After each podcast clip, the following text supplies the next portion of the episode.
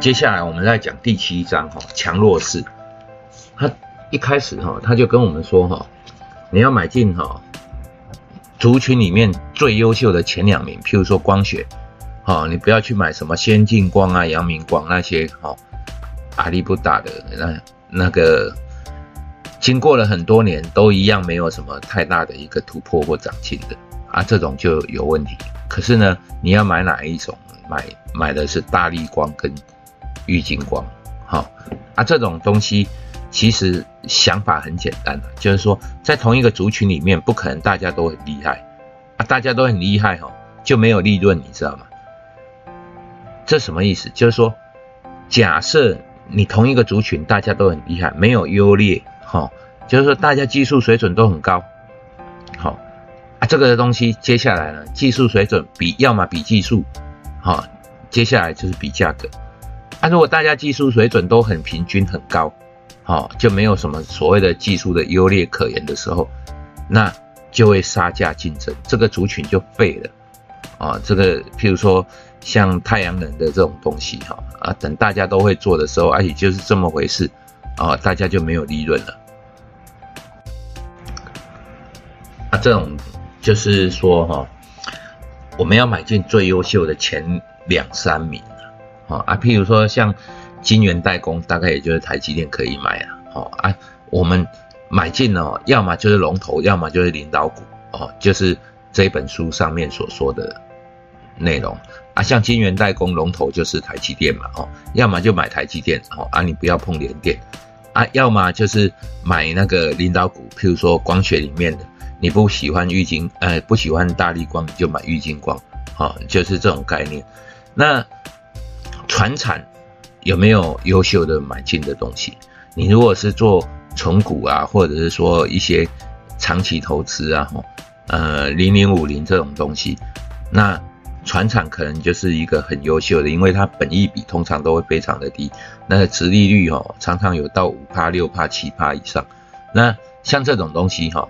你就可以去思考做一个长期的，因为它如果是一个很稳定的哈，那我们之前有讲过，它是跟景气循环在上下波动的这种股票，大概都是属于传产，啊啊这种就比较适合存股，其他的都不适合啦。啊这种的概念是什么？就是我从前有讲过啊，你只有整个衣柜都是短袖，那。一年下来，哈，总有一个季节是属于你的。也就是说，你买进啊，有景气有低有高，啊，这总有一天你会等到一个高点的时候，那你就赚钱了，啊，所以为什么不管在什么价格、什么时候你都可以买进？就是你什么时候都可以买短袖的衣服，但是总有一天你会等到夏天，你所有的衣服都可以穿，啊，就是这种概念。然后。接下来避免共鸣型的比价股，所谓共鸣型的比价股，这个东西就是说，譬如说一个族群啊，哈，啊都涨了啊，就有几个没有涨。可当他们在高档震荡的时候啊，有一些有一些股票啊，族群里面有一些股票，它会也会涨哦，叫做补涨啊。像这种补涨的东西哈，它要不叫你回避。这种共鸣型，所谓共鸣型就是。俗话的补涨啊，补涨的比价股哈，那你就要回避它。啊，会补涨这种东西哈，为什么？为什么它会补涨？就它不是领导股嘛，哈啊，不是领导股，领导股会走在最前面，该大涨的时候它会先走。那有一些一比哇，譬如说，哎，你你的呃，我我用我用联电跟台积电来。给各位说明好了，像联电呐，它很多年都没有超过二十块了，好，都是十来块啊。这种东西哈，譬如说台积电往上走，那联电呢，到时候台积电走了一大段之后，联电有时候也会走，像最近这样子。可是你仔细去看哦，其实联电的值利率是比台积电来的高哦，啊啊，为什么？为什么它会不是领导股？啊，如果我们用用比台积电跟它的比价的效应来讲的话，它可能就是一个所谓的落后的补涨的股票。那为什么会有这个样子呢？它殖利率比台积电高，为什么大家还买台积电不买联电呢？是因为台积电它的前景，它技术能力远比联电来得好，来得高。